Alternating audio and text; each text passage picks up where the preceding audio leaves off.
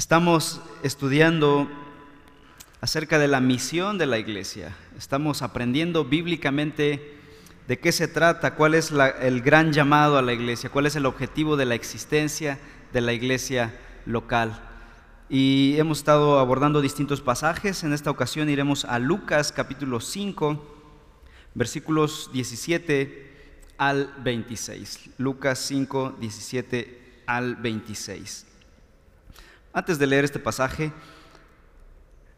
quisiera comentar que hay un detalle que es bastante común en la iglesia cristiana, entre los cristianos, y es que es muy fácil ser fans de las misiones, pero no comprender nuestro papel personal como misioneros en la misión.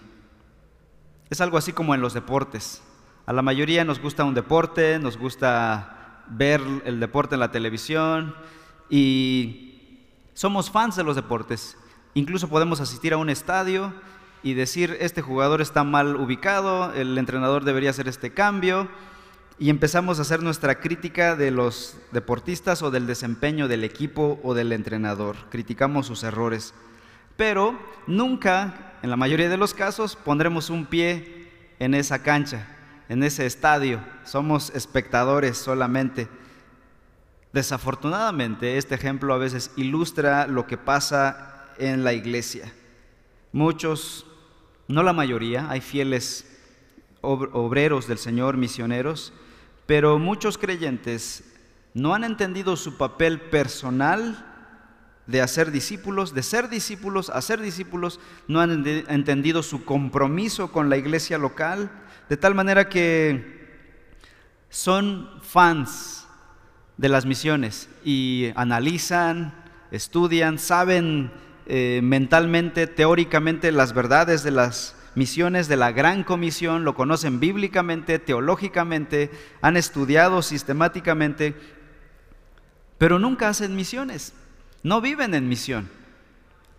Es como un fan del deporte. Hacen sus críticas desde el estadio, pero nunca ponen un pie en el terreno de juego. Y hoy quisiera yo desafiar a poner un pie en el terreno de juego. Lucas capítulo 5 versículos 17 al 26. Lucas 5, 17 dice así. Y un día que él estaba enseñando, hablando de Jesús, Estaban ahí sentados algunos fariseos y maestros de la ley que habían venido de todas las aldeas de Galilea y Judea y de Jerusalén, y el poder del Señor estaba con él para sanar. Y unos hombres trajeron en una camilla a un hombre que estaba paralítico y trataban de meterlo y ponerlo delante de Jesús. No hallando cómo introducirlo debido a la multitud, subieron a la azotea y lo bajaron con la camilla a través del techo poniéndole en medio delante de Jesús. Al ver Jesús la fe de ellos, dijo, hombre, tus pecados te son perdonados. Entonces los escribas y fariseos comenzaron a razonar diciendo, ¿quién es este que habla blasfemias?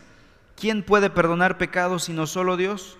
Conociendo Jesús sus pensamientos, le respondió, ¿por qué razonan en sus corazones? ¿Qué es más fácil decir? ¿Tus pecados te son perdonados? O decir, levántate y anda. Pues para que sepan que el Hijo del Hombre tiene autoridad en la tierra para perdonar pecados, dijo al paralítico, a ti te digo, levántate, toma tu camilla y vete a tu casa. Al instante se levantó delante de ellos, tomó la camilla en que había estado acostado y se fue a su casa glorificando a Dios. El asombro se apoderó de todos y glorificaban a Dios y se llenaron de temor diciendo, hoy hemos visto cosas extraordinarias. En primer lugar, lo que vemos en este pasaje es que estos hombres, Jesús está enseñando, está predicando, ha comenzado ya su labor misionera, pero hay unos hombres que tienen una misión clara en su mente. Y es que la misión de estos hombres era introducir al paralítico a Jesús, presentarlo a Jesús, ponerlo delante de Jesús con sus necesidades, como paralítico. De tal manera que esperaban que hiciera un milagro, que lo sanara. Una misión da dirección. Estos hombres tenían una misión, llevar a este hombre delante de Jesús. Y la misión en nuestras vidas da dirección. Puede darnos dirección como individuos, como sociedad, como cultura o como iglesia. Una iglesia que tiene misión, una misión clara, tiene una dirección clara y sabe los pasos que hay que dar para seguir esa misión. Pero una sociedad, una iglesia, un individuo que no tiene una misión en la vida, da tumbos, golpes al aire, decía Pablo, de aquí para allá. Un día prueba a estudiar esto, al otro mes cambia de carrera y al siguiente año va para allá y va para acá. Así es en su vida. Un día quiere vender este producto, al siguiente mes otro producto. No hay una misión clara en su vida a largo plazo. Y a veces la iglesia opera de la misma manera. No hay una misión clara, de tal manera que hoy prueba con esto, el próximo año con aquello y, va cambiando según las estaciones del año. Pero hermanos, la iglesia no necesita tener una misión diferente cada año o cada temporada, cada estación del año, porque la Biblia establece claramente nuestra misión como iglesia local. Fuimos puestos para predicar, anunciar el reino de Dios, anunciar el Evangelio, ir y hacer discípulos hasta lo último de la tierra. Esa es nuestra misión. Y la misión es tan, tan ah, grande, tan ambiciosa, que nos llevaría toda una vida. Si una iglesia vive 100 años, 100 años no serían suficientes para alcanzar a todo el mundo. Así que estar cambiando de misión cada seis meses, cada año, no tiene sentido. Es dar tumbos, es golpear al aire. Pero cuando una iglesia tiene una misión clara, ha entendido su misión desde la perspectiva bíblica, tiene claridad de a dónde va. ¿Saben? Al parecer las empresas lo han entendido mejor que muchas veces la iglesia local. ¿Y las empresas qué es lo que hacen? Poner una misión clara. Queremos lograr esto, para... Esa es nuestra misión y vamos a trabajar en esa dirección. Por ejemplo, la empresa Coca-Cola, que tiene más de 100 años de existencia, ellos tienen una misión. Y su misión más o menos lo, lo redactan de esta manera. Su misión es refrescar al mundo, hacer la diferencia. Y esa misión clara, con pocas palabras, que todo el mundo lo sabe de memoria, les da dirección, les da creatividad, objetividad y han alcanzado el mundo, literalmente la Coca-Cola. Algunos decían que algunos misioneros que llegaban a pueblos no alcanzados, llegaban allá y lo primero que se encontraban en el camino era una lata de Coca-Cola. La Coca-Cola había llegado antes que el misionero a esos pueblos no alcanzados. Una misión da dirección. La empresa McDonald's, y no quiero hacer comercial, pero estoy poniendo de ejemplo que cuando hay una misión clara te da dirección y, la buscas con claridad. La misión de McDonald's es proveer un ambiente divertido y seguro donde los clientes disfruten de buena comida con ingredientes de calidad y a precios accesibles. Claro, saben lo que quieren. Y muchas veces como iglesia no sabemos lo que queremos. Debemos tener clara nuestra misión, saberla de memoria. Todos los creyentes deberían saber cuál es la misión de nuestra iglesia local. Google tiene como misión organizar la información del mundo y hacerla universalmente accesible y útil para todas las personas en el mundo. Lo tienen bien claro y parece que lo han logrado. ¿La iglesia tiene clara su misión? Yo personalmente tengo una misión. Jamás comer cebolla. es una misión chistosa. No es cierto, no es esa mi misión. Mi misión es unirme a la misión de Dios, la misión de Dios en el mundo que a continuación vamos a estudiar. Jesús tenía una declaración de misión propia. Lucas capítulo 19, 10 dice, porque el Hijo del Hombre ha venido a buscar y a salvar lo que se había perdido. Esa era la misión de Jesús. Él tenía clara su misión. Él no vino a dar tumbos en la tierra. Pues bien, regresando a nuestro pasaje, de Lucas capítulo 5. Estos hombres tenían una misión clara con el paralítico. No era intentar, no era ver qué pasaba, vamos a probar aquí con Jesús, luego vamos a ir allá, con el curandero de la esquina. ¿qué, ¿Cuál era la misión de estos hombres? Vamos a ir a Jesús, cueste lo que cueste, ¿verdad? Estos hombres, según el versículo 18, dice, y unos hombres trajeron en una camilla a un hombre que estaba paralítico y trataban de meterlo y ponerlo ¿dónde? Delante de Jesús. No había otra opción para ellos. Su objetivo era poner a este hombre delante de Jesús. Ellos habían sido movidos por la compasión al ver al paralítico su poco desempeño, quizá abandonado, quizá mendigando muchas veces. En las culturas antiguas sufrían mucho más que en la presente las personas con capacidades diferentes. Tal manera que estos hombres sintieron compasión y dijeron, Jesús viene, esta es nuestra oportunidad, vamos a llevarlo. E hicieron todo lo posible por acercar a este paralítico a Jesús para que recibiera salud.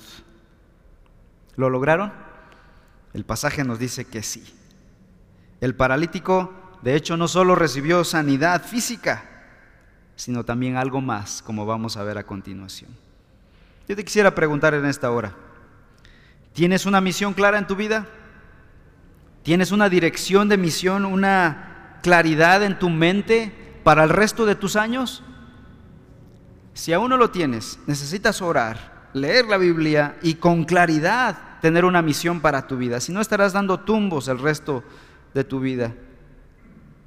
Y mucha gente llega a los 30, 40, 50 años sin saber todavía el objetivo de Dios para su vida.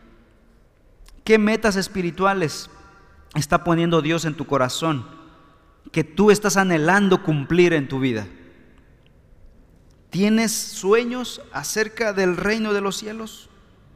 Por ejemplo, traer a un amigo, a un conocido, a un familiar a los pies de Jesús. ¿Lo has pensado alguna vez? ¿Alguna vez ese ha sido tu anhelo? ¿O tu anhelo de año nuevo fue, este año me va a ir mejor?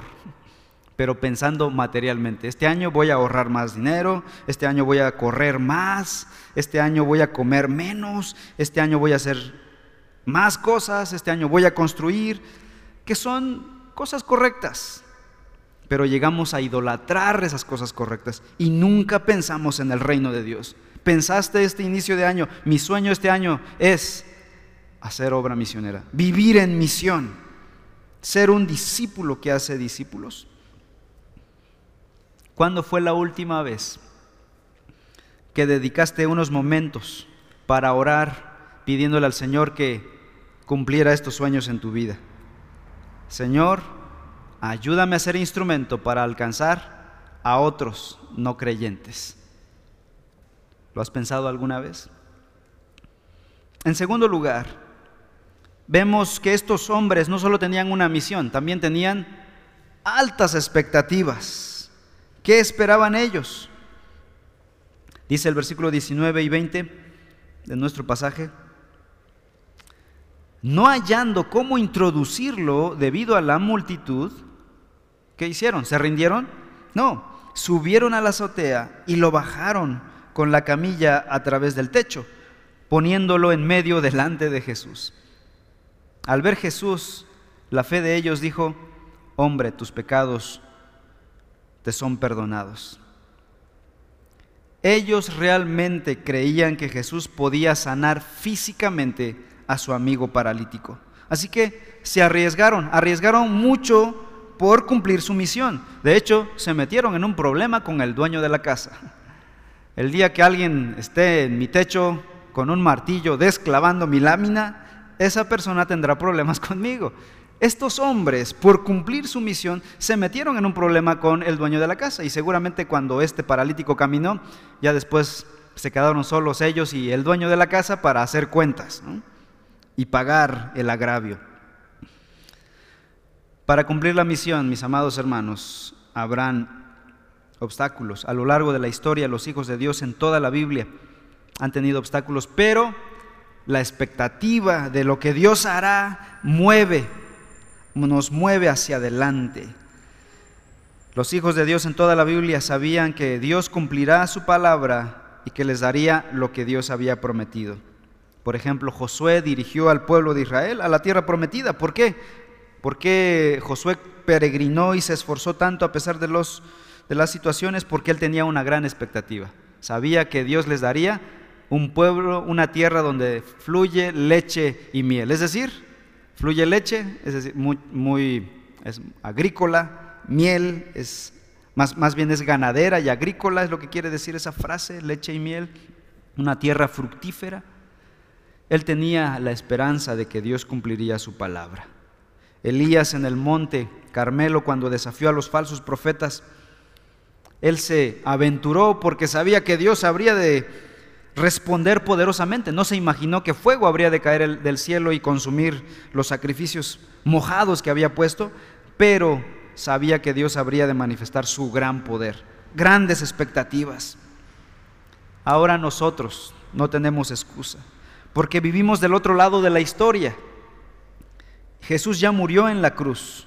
La tumba ya está vacía. Jesucristo resucitó con poder. Nuestras expectativas deberían ser mayores porque servimos al Cristo resucitado y poderoso. ¿Tienes expectativas? ¿Estás con la expectativa de que algún conocido, algún amigo venga a Jesús por medio de ti? ¿Tienes la expectativa de que Dios te use para alcanzar algún conocido? ¿Te empuja esta expectativa a actuar a favor de la fe de un amigo, de un conocido? Hermanos, nuestras expectativas puestas en Dios deben ser grandes porque Dios es poderoso para hacer mucho. A veces nuestras expectativas son prácticamente de incredulidad, son nulas.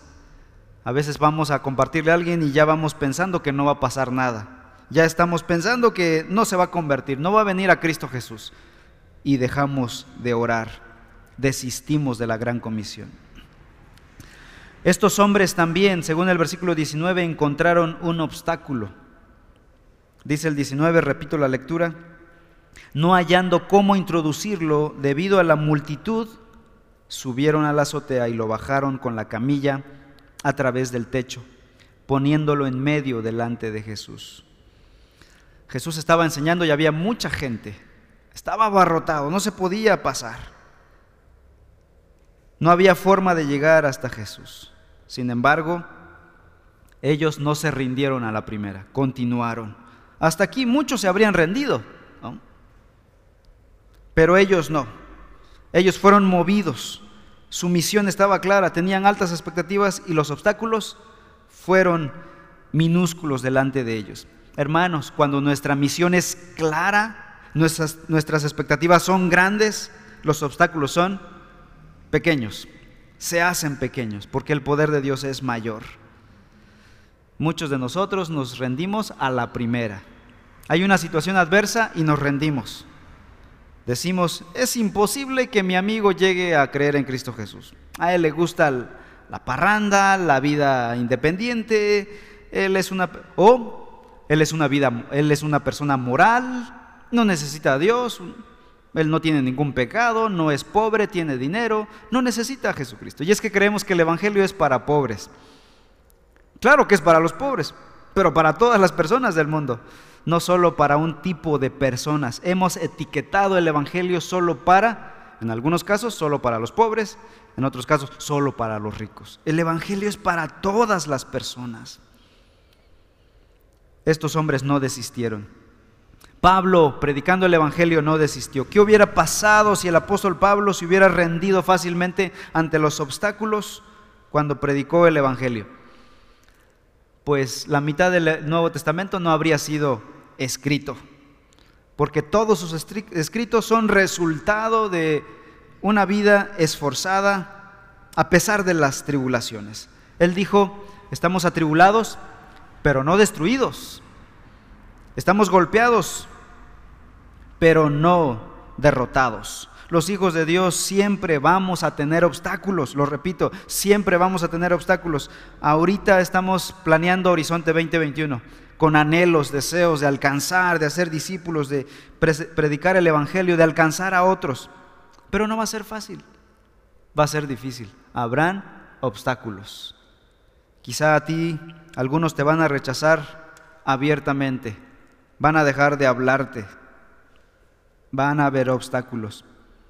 Pero a lo largo de la historia hemos visto que la iglesia cuando ha tenido obstáculos, su fe ha crecido, Su confianza en el Señor ha sido más grande que los obstáculos y eso les ha dado fortaleza para conquistar al mundo para el Señor, para patear las puertas cerradas y abrirlas.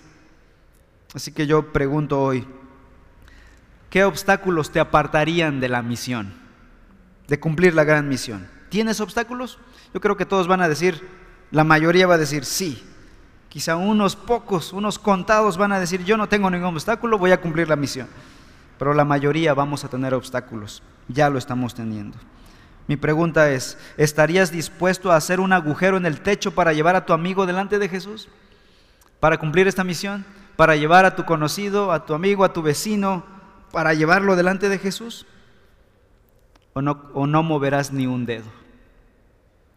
Subir al techo y abrir, quitar las tejas, implica esfuerzo, tal vez raspones, tendrá su precio. En cuarto lugar, estos hombres consiguieron más de lo que esperaban. Versículo 20 dice, al ver Jesús la fe de ellos, dijo, hombre, tus pecados te son perdonados. Ellos apuntaban a algo, ellos tenían una misión, sí, llevar al paralítico delante de Jesús para que Jesús lo sanara físicamente. Hasta ahí, hasta ahí. Aunque tenían grandes expectativas, ellos no se imaginaban que otra cosa más grande habría de ocurrirle a este hombre. Porque todos pensaban que la mayor necesidad del paralítico era su parálisis física. Sus pies estaban entumidos, no podía caminar. Y ellos creían que esa era su mayor necesidad, su mayor enfermedad. Pero Jesús en este pasaje demuestra que este paralítico tenía una parálisis mayor que la física, un problema más grande, el problema del pecado, porque le dice, hombre, tus pecados son perdonados. Y seguramente él dijo, bueno, yo vine aquí por mi parálisis. Pero Jesús le dijo, tus pecados te son perdonados porque Jesús conoce nuestra verdadera naturaleza caída. Y él demuestra en este pasaje que el problema más grande, la necesidad más grande de este hombre era el corazón malvado, caído. En este pasaje Jesús nos enseña que todos los seres humanos necesitamos más que buen dinero, más que matrimonios felices, más que salud física, más que vigor. Necesitamos un cambio interno en nuestro corazón para tener plenitud de vida.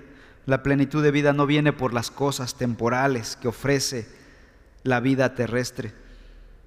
Cuando Jesús atendió la necesidad más profunda de este hombre, la gente se llenó de asombro, dice el versículo 20. Y el milagro que Jesús procedió a hacer fue mayor que cualquier otro. Hombre, tus pecados te son perdonados. El paralítico aquel día recibió algo que nunca se imaginó. El perdón de sus pecados. Ya no era enemigo de Dios. Ya no estaba condenado al infierno. Ahora este hombre era amigo de Dios. Había sido reconciliado. Había sido declarado justo por Cristo mismo. Había sido perdonado e iría a la presencia de Dios el día que moriría. Directamente de labios de Jesús. Y al final, dice el pasaje, que Jesús lo sanó. Dice el versículo 24, pues para que sepan que el Hijo del Hombre tiene autoridad en la tierra para perdonar pecados, dijo al paralítico, a ti te digo, levántate, toma tu camilla y vete a tu casa, solo porque me están obligando, párate y camina. Y al final, ¿qué pasó? Al instante, versículo 25, se levantó delante de ellos, tomó la camilla en que había estado acostado y se fue a su casa. Caminando él ya no necesitaba de sus amigos quienes le cargaban. Y obviamente, versículo 26, el asombro se apoderó de todos y glorificaban a Dios. Se llenaron de temor por haber visto cosas extraordinarias. Piensa en aquellas personas que en este momento no son creyentes Quizá tengan un problema matrimonial, quizá no tengan dinero, quizá no tengan salud, quizá están luchando con la enfermedad, quizá están luchando con problemas jurídicos, legales, en fin, una diversidad de problemas que tenemos. Y los creyentes nos llenamos de compasión por ellos. Pero hay algo más, hay un problema mayor en esas personas. Su problema del pecado. Van camino al infierno. Si no han creído en Cristo Jesús, son almas errantes con una dirección al infierno. ¿Eso no nos llena de compasión? Por otro lado, piensa en aquellas personas que fueron usadas por Dios para llevarte a ti como paralítico delante de Cristo Jesús. Piensa cuando tenías la parálisis espiritual en tu corazón. Recuerda esos momentos cuando tú eras un paralítico que no podía hacer nada por sí solo. Otros te cargaron y te pusieron delante de Cristo Jesús. Te presentaron a Cristo. Piensa en aquel día cuando tu vida cambió Piensa en tu nueva vida ahora en Cristo, llena de esperanza, de paz, de nuevas perspectivas y expectativas. Aunque no vaya bien todo en tu vida, quizá no tengas todo el dinero que quieras, toda la salud que deseas, el matrimonio feliz que soñabas, pero tus pecados han sido perdonados. Eres justificado delante de Dios. Por lo tanto, hay gozo en tu corazón, hay esperanza. ¿Por qué no anhelar este tipo de transformación en la vida de otros? ¿Por qué ser egoístas espirituales y pensar solo para nosotros y no predicar el Evangelio?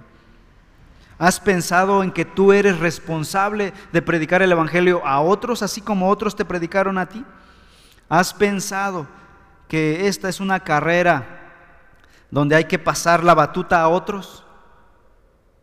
Necesitamos traer a otros a Cristo Jesús. Necesitamos traer a, a un paralítico por lo menos y presentarle a Jesús. Conclusión. Una joven llamada Sofía había orado por 12 años para ser misionera. Soñaba que eh, ir a otras tierras, al extranjero, y ser misionera allá. Y oraba a Dios rogándole, hazme misionera en estas tierras lejanas. Y cuenta la historia que un día el Padre Celestial le contestó. Le dijo, Sofía, deja de pedir y dime, ¿dónde naciste? Ella contestó, en Alemania. ¿Dónde vives ahora? Ahora vivo en Estados Unidos. ¿No crees pues que ya eres una misionera? Piensa, ¿quién vive en el piso de arriba de tu casa? Ella contestó, una familia sueca. Y más arriba, unos italianos. Y al lado de tu casa, unos suizos. Y en la casa siguiente, unos chinos. ¿Le has hablado alguna vez a ellos del Evangelio? ¿Piensas que voy entonces a enviarte tan lejos a trabajar con mucho amor por los perdidos si no tienes amor? Si tienes tan poco amor para los que están tan cerca de ti. Hermanos, quizá Dios no nos lleve a nosotros a otras latitudes. Quizá haya sus excepciones, quizá alguien de la iglesia reforma, es nuestro deseo, sea enviado a la China comunista a predicar el Evangelio. O tal vez sea enviado a África, Asia, o Centroamérica, Sudamérica, otro país, quizá. Pero el 90% de nuestra congregación no va a ir a otras latitudes. ¿Significa eso que no somos misioneros? No, somos misioneros donde quiera que estemos. Algunos serán llevados para ser misioneros, otros quedarán para ser misioneros. Todos somos misioneros y por lo tanto necesitamos aprender a vivir en misión aquí en nuestra vida presente y actual. Somos misioneros aquí, mis amados hermanos. Yo quisiera hacer la siguiente aclaración. La frase que decimos al final de nuestros servicios de adoración, vive en misión, por lo tanto, ora, habla y invita, no es solo un bonito eslogan a memorizar. Es un recordatorio que al salir de este edificio, al poner un pie allá afuera, nos constituimos en misioneros. Debemos vivir en misión, en todo momento, orando por alguien que no conoce el Evangelio, aprovechando la oportunidad de hablarle del Evangelio invitando a venir a escuchar la palabra, a unirse a estudios de discipulado, de evangelismo, constantemente, semana tras semana, día tras día. Yo quisiera, mis amados hermanos, comenzando desde el liderazgo de la iglesia, que entendiéramos que la frase vive en misión no es un bonito eslogan solamente. Un eslogan de una iglesia saludable, ¿no? Qué bonito. Hasta presumidos nos podríamos escuchar, pero no vivir como tales, no vivir en misión. Así que mis amados hermanos, vivamos en misión. Por lo tanto, ora, habla e invita. Vamos a orar.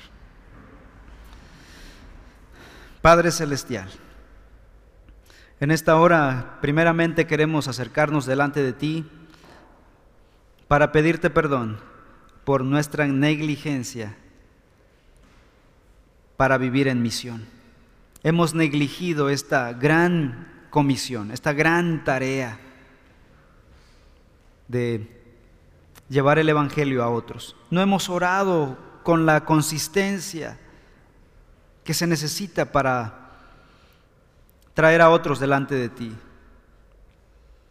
No hemos hablado con la suficiente intencionalidad, compromiso, valor. No hemos invitado a otros a escuchar tu palabra, a unirse, a venir. Quizá no a venir, pero a escuchar, a mirar en, en las redes sociales nuestros mensajes de la iglesia. Ayúdanos, Padre Celestial. No queremos tener bonitos eslogans aquí en la iglesia.